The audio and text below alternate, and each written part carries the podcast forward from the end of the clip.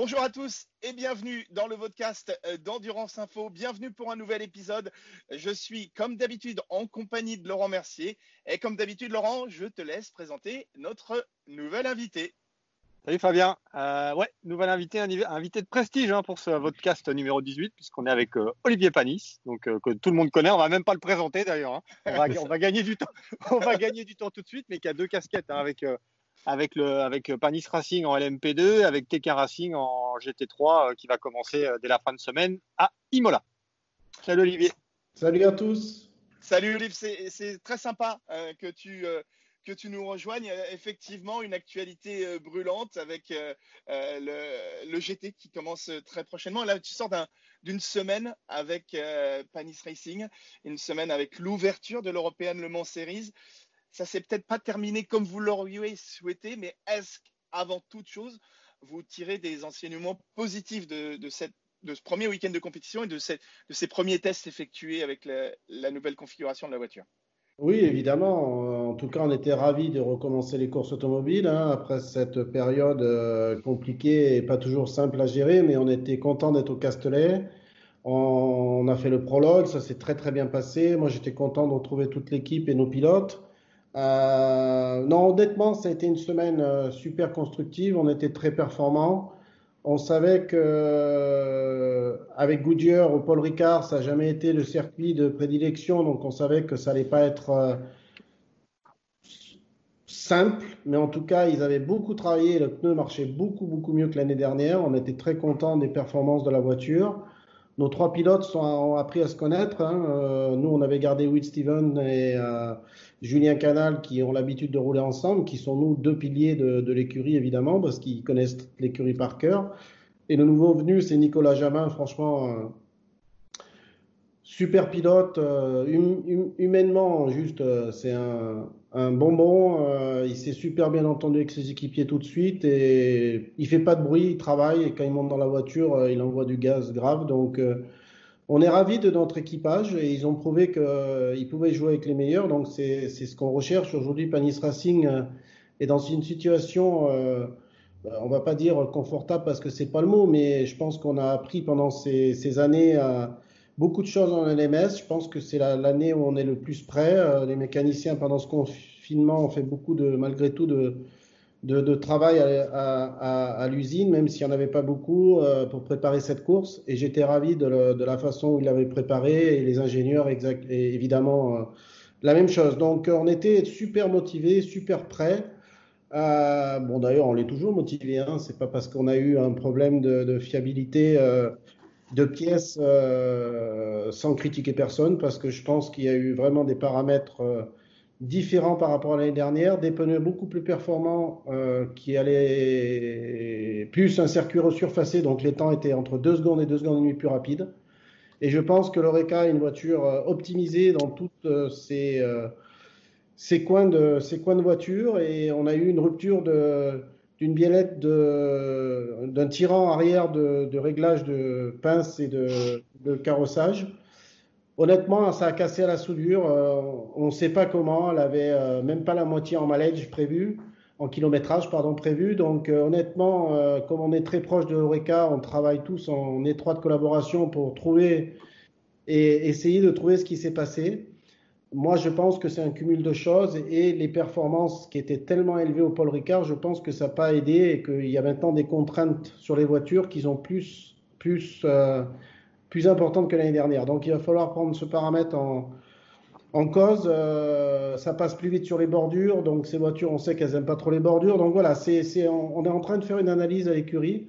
On est très proche d'Oreca, donc on, analyse avec eux ce qui s'est passé. Est-ce que Duquesne a eu un prix de suspension aussi D'où ça vient, on ne sait pas. Donc euh, c'est loin de là de jeter la pierre ou de montrer du doigt quiconque que ce soit, c'est de trouver ce qui s'est passé pour pas que ça se reproduise. Et euh, Olivier, il a fallu euh, repartir un peu d'une feuille blanche avec Goodyear, du coup, avec les nouveaux pneus, ou est-ce que, est-ce que, parce que vous n'avez pas roulé en fait avant, c'est ça aussi le truc. Si vous avez roulé un petit peu à Barcelone? On a fait Barcelone, le Castellet le vendredi d'avant. On a fait trois journées d'essai en fait. Euh, comme on savait qu'il y avait un sixième meeting qui allait être annulé, nous, on, a, on, a fait une réunion avec nos pilotes et en disant voilà, le, voilà le budget qu'on a. Est-ce que cette sixième course, comme elle n'a pas lieu, on la passe en essai privé euh, pour eh ben, prendre de l'expérience et rouler plus? C'est ce qu'on a fait. Euh, donc on a roulé, on a roulé avant le Paul Ricard. Euh, Goodyear a fait un bond en avant incroyable. Michelin évidemment a dû travailler aussi, mais je pense que en termes de performance pure, on était très proche au Castellet. chacun a eu ses problèmes de pneus entre Michelin qui blistait les pneus, nous qui on délaminait le pneu avant gauche. Donc, euh, il a fallu euh, adopter des stratégies autour de ça, mais c'était pour tout le monde pareil. Donc, euh, je pense que les deux, les, deux manufacturiers de pneus sont très très proches aujourd'hui, ce qui est super pour le spectacle pour l'avenir. Vas-y, vas-y. Olive, lorsqu'on voit le niveau de compétitivité et de compétition en, en ELMS, ça vous conforte dans l'idée que c'est la meilleure compétition possible pour le Panis Racing pour se préparer pour, pour une échéance comme les 24 heures du Mans? Il y a trois choses. Si tu, tu reprends un peu euh, euh, la situation de, de, du WEC, du LMS, de l'endurance, pour moi, il y a première chose, le SMS financièrement, euh, ça coûte beaucoup d'argent, mais euh, c'est accessible à des teams comme nous et d'autres. Euh, et le niveau de performance et d'écurie, de pilotes, de, teams euh, ben, on n'a jamais eu euh, des années aussi fortes. Franchement, tu as 10 voitures qui sont capables de gagner plus ou moins à chaque course. Euh, il y a une rivalité entre les teams et les pilotes qui est vraiment d'un gros, gros niveau. Donc ça, c'est déjà la première chose très positive de ce championnat. Après, on peut toujours reparler de, plein de choses. Mais en attendant, il y a vraiment un plateau de ouf. Le WEC, pour moi, de toute façon, financièrement, pour nous, c'est pas possible d'aller en WEC parce que ça coûte trop cher et on n'a pas la structure, enfin, on n'a pas les moyens financiers pour le faire. Et puis honnêtement, aller me battre aujourd'hui en WEC en 7 LMP2 et qu'il y en a euh, 15 euh, ou 16 en, ou peut-être euh, en ELMS avec le niveau qu'il y a, je vois pas l'intérêt pour nous d'aller en, WEC, honnêtement, aujourd'hui. Et ça vous euh, prépare quand même très bien pour le Mans, quoi qu'il arrive. Ah, ben ça, il n'y a aucune. Pour moi, il n'y a aucune différence, honnêtement. Je pense que vu le niveau de LMS aujourd'hui, euh, on va préparer le Mans à Motorland. On va faire une journée d'essai pour euh, mettre le kit aéro du Mans et faire toutes les données euh, pour faire toutes les données qu'on a besoin pour préparer le Mans. Mais honnêtement, euh, je pense pas qu'on est moins prêt que le WEC parce que tu as deux situations. En ELMS, tu peux faire euh, autant de journées d'essais que tu veux. Donc il y a des teams évidemment plus riches que nous, mais nous on va pas se plaindre, qui font plus d'essais. Qu'en WEC, c'est très limité. Donc je pense pas que le WEC est plus préparé pour le Mans que, que le LMS, je crois pas. Et, et, et euh, bon, Olivier, on s'est vu au Paul Ricard euh, toute la semaine. Euh, comment comment est-ce que tu as vécu ce week-end un peu particulier avec, euh, avec un protocole sanitaire, avec certainement moins, tu vois, moins. Tout le monde était content de se revoir, si tu veux, mais tout le monde était un peu à distance, chacun un peu chez soi. Euh, ça fait quand même un peu, bizarre quand on sait que le paddock où tout le monde se côtoie, tout le monde se parle et tout. Comment est-ce que tu as vécu un peu cette situation? Bah, Vécu comme tout le monde en solitaire, hein, mais malheureusement, il faut respecter faut respecter ce choix, ces barrières. Je pense que c'est quand même une crise sanitaire. Alors, euh, on peut croire à tout. Je pense qu'il ne faut pas rentrer dans la psychose, mais il faut quand même faire attention. Et je pense que ce qui a été fait au Castellet, oui, c'est pas. On aurait préféré avoir des spectateurs, le paddock plein de VIP, de pouvoir inviter nos clients et nos sponsors. Maintenant, euh, voilà, c'est le cas échéant aujourd'hui. Cette situation, elle est pour tout le monde la même chose. Il faut vivre avec. Ouais, c'est moins fun, hein, c'est sûr, mais on était tellement tous contents de se retrouver entre nous, en tout cas l'équipe, que bon, on a fait un peu abstraction de tout ça, mais c'est vrai que c'est pas la même ambiance que qu'on a connue auparavant, mais bon, je pense que dans toutes les catégories, ça va être le cas, et j'ai l'impression même qu'à Imola, ça va être beaucoup plus encore euh, serré. Mmh. Et, et euh, là, de toute façon, vu l'équipage que vous avez et vu, l'équipe que vous avez, l'objectif, il est clair. Là, ce coup-ci, c'est d'aller chercher le titre. Moi, ben, c'est très clair, c'est d'aller chercher le titre. Hein. Moi, j'ai la chance d'avoir des, associés qui sont des compétiteurs, euh, Simon et Sarah Abadi, et Stéphane Dilouya qui est un actionnaire. Je crois que Simon et Sarah et moi-même, euh, on fait ça que pour, pour gagner. De toute façon, euh, si on faisait ça pour gagner de l'argent, ça fait longtemps qu'on le saurait. Nous, c'est pas le cas. On essaye de pas en perdre. C'est déjà énorme comme travail. Mais on va avoir une équipe compétitive euh, et on veut gagner des courses. Moi, il n'y a que ça qui m'intéresse. Le reste, euh, franchement, euh, je pense que c'est ça qui me donne cette montée d'adrénaline. Si j'avais pas ça, je ne crois pas que je serais là aujourd'hui. Donc, clairement, on voudrait se battre pour le titre. On a commencé avec une course, déjà un joker, donc c'est pas simple. Mais bon, la saison, malgré tout, reste longue. Il y a plein d'aléas pendant les courses. Donc, on va rester très positif, très concentré. J'ai de la chance d'avoir un équipage comme, euh, euh, j'ai aujourd'hui. J'ai eu toujours des très beaux équipages. Mais là, je pense que, c'est peut-être l'un des équipages avec euh, le plus complet en termes de rapidité et d'expérience. Donc, les équipages que j'ai auparavant, j'en étais très content aussi. Mais là, je pense que j'ai une force plus importante, surtout en termes d'expérience. Donc, ça n'a pas été simple à monter ce line-up parce qu'on sait tous que ça coûte de plus en plus cher le LMS et que malheureusement, eh ben, il y a un moment donné, l'argent c'est le nerf de la guerre. Donc euh, on est très content de tout ça. Maintenant, on sait qu'on a les possibilités euh, et qu'on a une équipe pour gagner des courses. Maintenant, il va falloir le prouver et ça, c'est pas encore fait. Justement, Olivier, c'est passé plusieurs fois assez proche. Hein. Il y a eu des coups de stratégie qui se sont retournés contre vous dans, les derniers moments de certaines courses que vous avez, euh, menées. Euh, est-ce que tu trouves que cette victoire, elle met du temps à arriver ou alors au contraire, euh, c'est presque normal lorsqu'on on crée une équipe qui finalement n'est pas si vieille que ça, ça prenne autant de temps? Oui, que ça prenne du temps, je trouve ça normal. Maintenant, moi, j'ai deux explications. nous, je pense qu'on est une équipe qui a, qui a, grandi et qui est devenue de plus en plus forte. Mais le niveau du LMS est devenu de plus en plus fort chaque année. Donc, on court après le, temps perdu. Mais honnêtement, euh, non, je crois qu'on aurait pu gagner depuis déjà la première année. Je pense que si on n'a pas gagné, c'est qu'on n'était pas prêt pour gagner.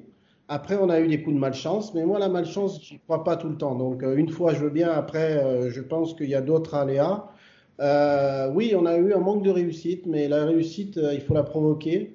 Donc c'est ce qu'on essaye de faire et de faire, si tu fais ton travail euh, euh, parfaitement, un jour ou un autre, ça va payer. Alors c'est vrai que c'est long, parce que même pour nous, c'est long. Euh, quand on voit l'énergie qu'on a mis dans cette équipe, les moyens financiers et, et qu'on lâche jamais rien,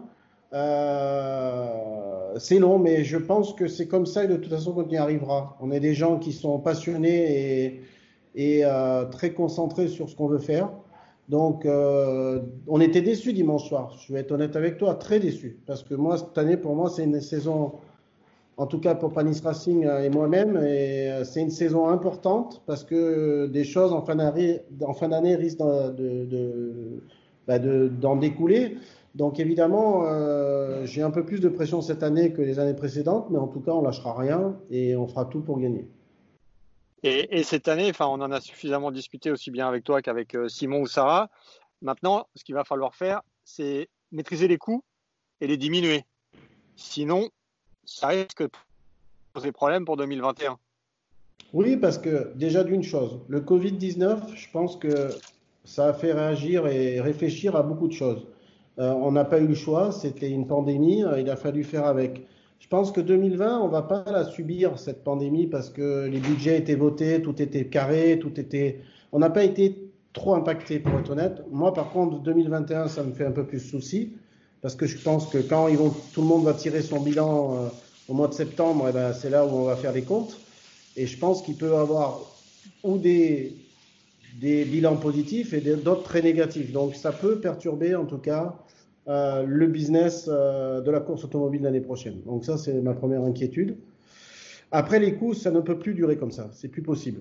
Euh, aujourd'hui, nous, on a commencé le LMP2, et j'ai pas honte de le dire, avec des budgets à 1,4 million, tu avais une voiture pour gagner. Tu, tu, demandais des budgets à des pilotes qui étaient, entre guillemets, cohérents. Aujourd'hui, on est à 2 millions et on a des sponsors d'équipe, des sponsors d'équipe euh, énormes comme Goodyear et Elf qui nous font confiance, et eh ben même avec ces partenaires, on n'arrive pas à faire le joint. Chaque année, on remet de l'argent dans l'écurie. Alors, la passion, c'est bien, mais la raison aussi, c'est bien. Donc, euh, à un moment donné, euh, moi, j'ai été très clair avec tout le monde. Je pense que Gérard Neveu est conscient de la situation. Le problème, c'est que toutes les équipes ont des choses à défendre.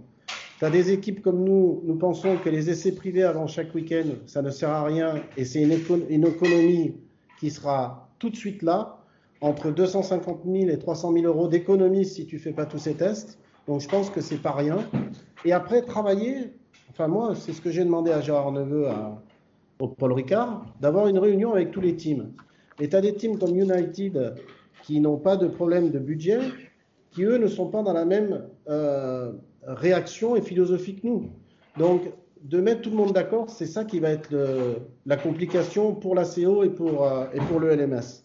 Maintenant, il n'y a pas qu'une équipe qui peut faire le plateau. Donc s'il n'y a pas euh, un vote ou un vote, on va dire une cohabitation entre nous pour réduire les coûts avec la CO, le LMS et les teams, ben moi je pense que le LMS dans les 2-3 ans qui viennent, ça sera fini.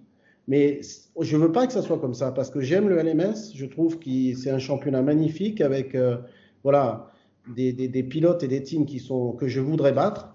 Donc, moi, j'aimerais continuer. Mais à un moment donné, il ne faut pas que la passion dépasse la raison. C'est ce qui est en train de se passer.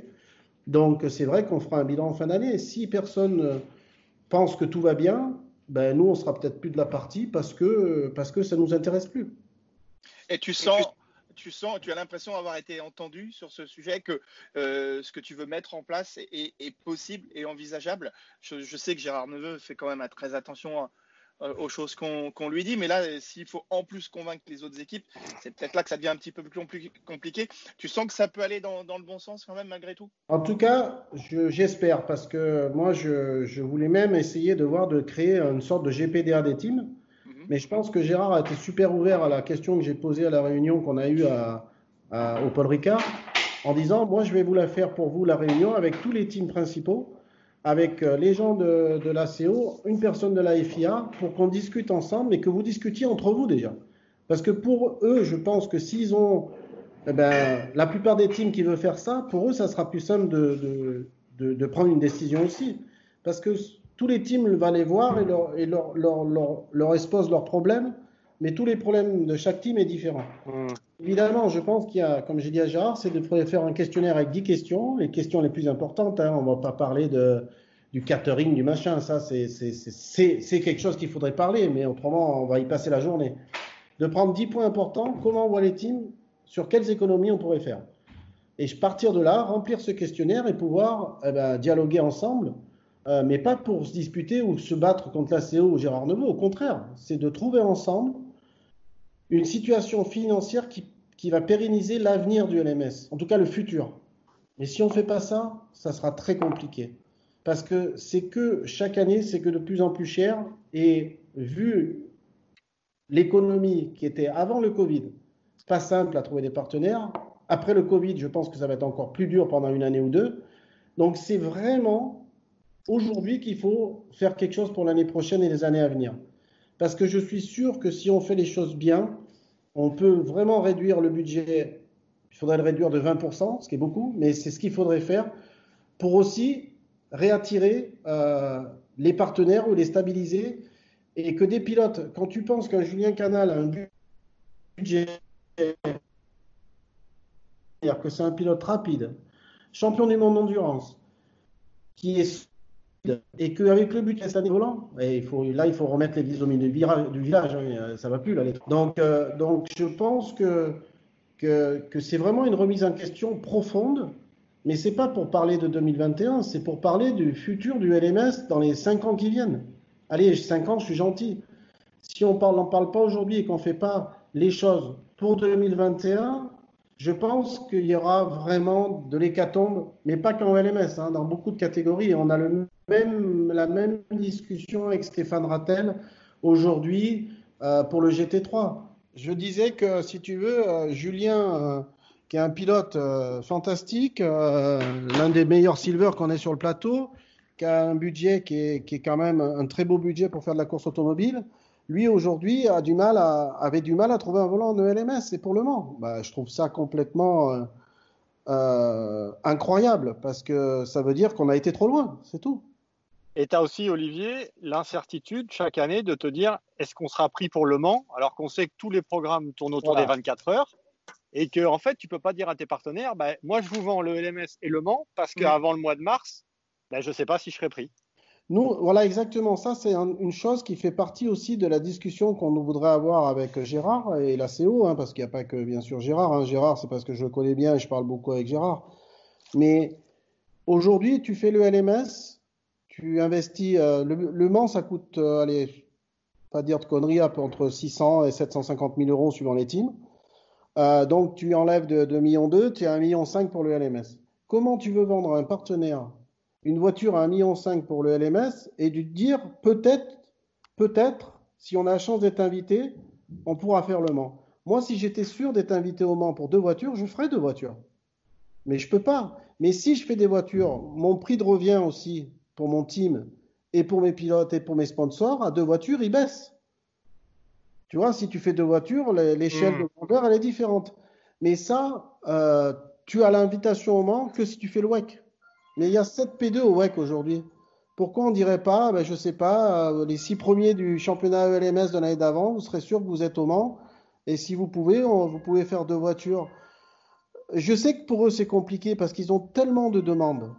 Mais je trouve que pour nous, pour vendre un programme comme ça, avec ces genres de budget, eh ben, si tu n'as pas l'invitation au Mans, tu n'es pas sûr de l'avoir, ben, tu pars déjà avec une balle dans le pied. Parce que pour une raison ou une autre, Panis, il l'a trop ouvert, par exemple. Ou, euh, je sais pas, eh ben, on t'invite pas au Mans, ton équipe, elle est morte. Ton business plan, il est mort et tu peux pas, tu peux vendre n'importe, tu peux pas vendre, tu peux ne, pardon, tu ne peux vendre rien du tout et tu arrêtes.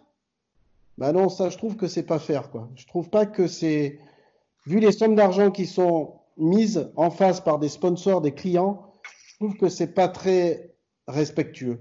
Mais encore une fois, il faudrait que l'ACO et l'organisation, la FIA, reprennent en compte tout ce qui se passe aujourd'hui, c'est-à-dire qu'avant, le LMS était un championnat pro-am. Donc c'était complètement légitime ce qu'il faisait.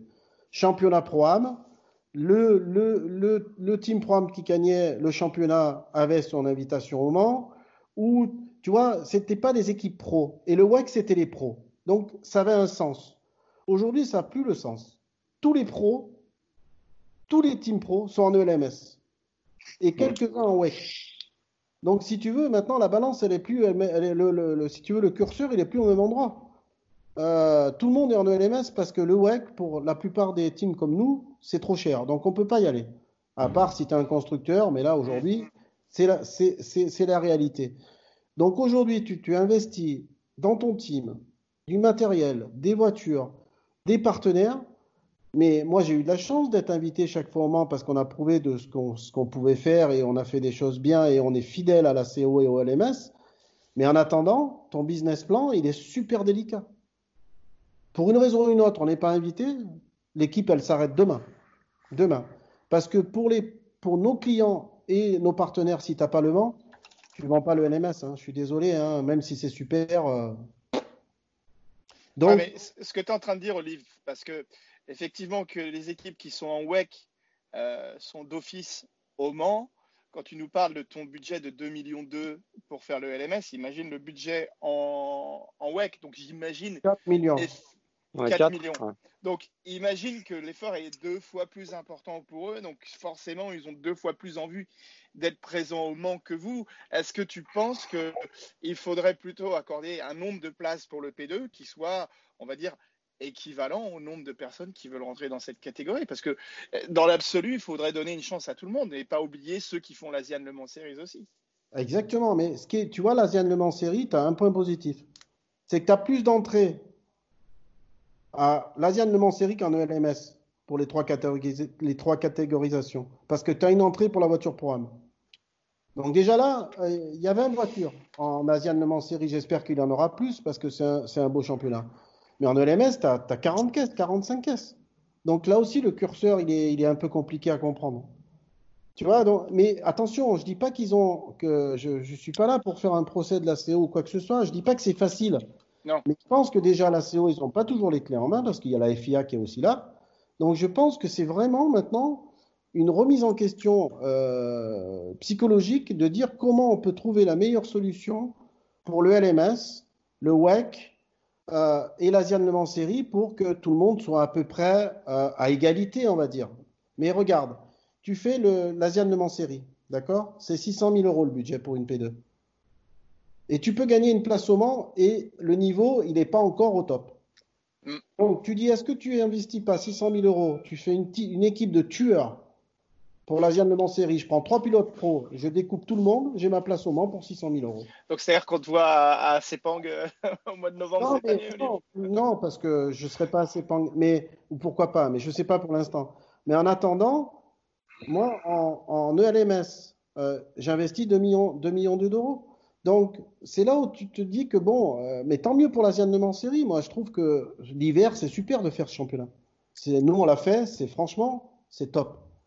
Mais si tu ramènes aux finances, au budget et aux performances des teams qui y, vont, bah, tu te dis pourquoi je me fais chier à faire le LMS si tu réfléchis vraiment. C'est ce que j'allais te dire. Là, ton intérêt serait peut-être plutôt d'aller faire l'Asian. Mais après, vous êtes des compétiteurs, vous aimez gagner des courses. Voilà, et puis Fabien, parce que mes partenaires aussi veulent qu'on fasse l'Europe. C'est toujours pareil. Et, tu vois, c'est pas simple. Et la CO, moi, je, enfin Gérard, je parle beaucoup avec lui. Gérard, honnêtement, ils, sont à l'écoute. Mais eux, ils ont un problème aussi, c'est de trouver la meilleure solution pour tout le monde. Euh, je pense pas que c'est simple. Tu vois, autant des fois j'ai été rude, mais honnêtement, je pense pas que c'est simple. Mais je pense que si on veut qu'il y ait un succès pour les costs, pour la réduction des coûts, si les teams se mettent pas d'accord ensemble, ça pourra pas avoir lieu. Et ça, j'ai un doute que tout le monde soit d'accord.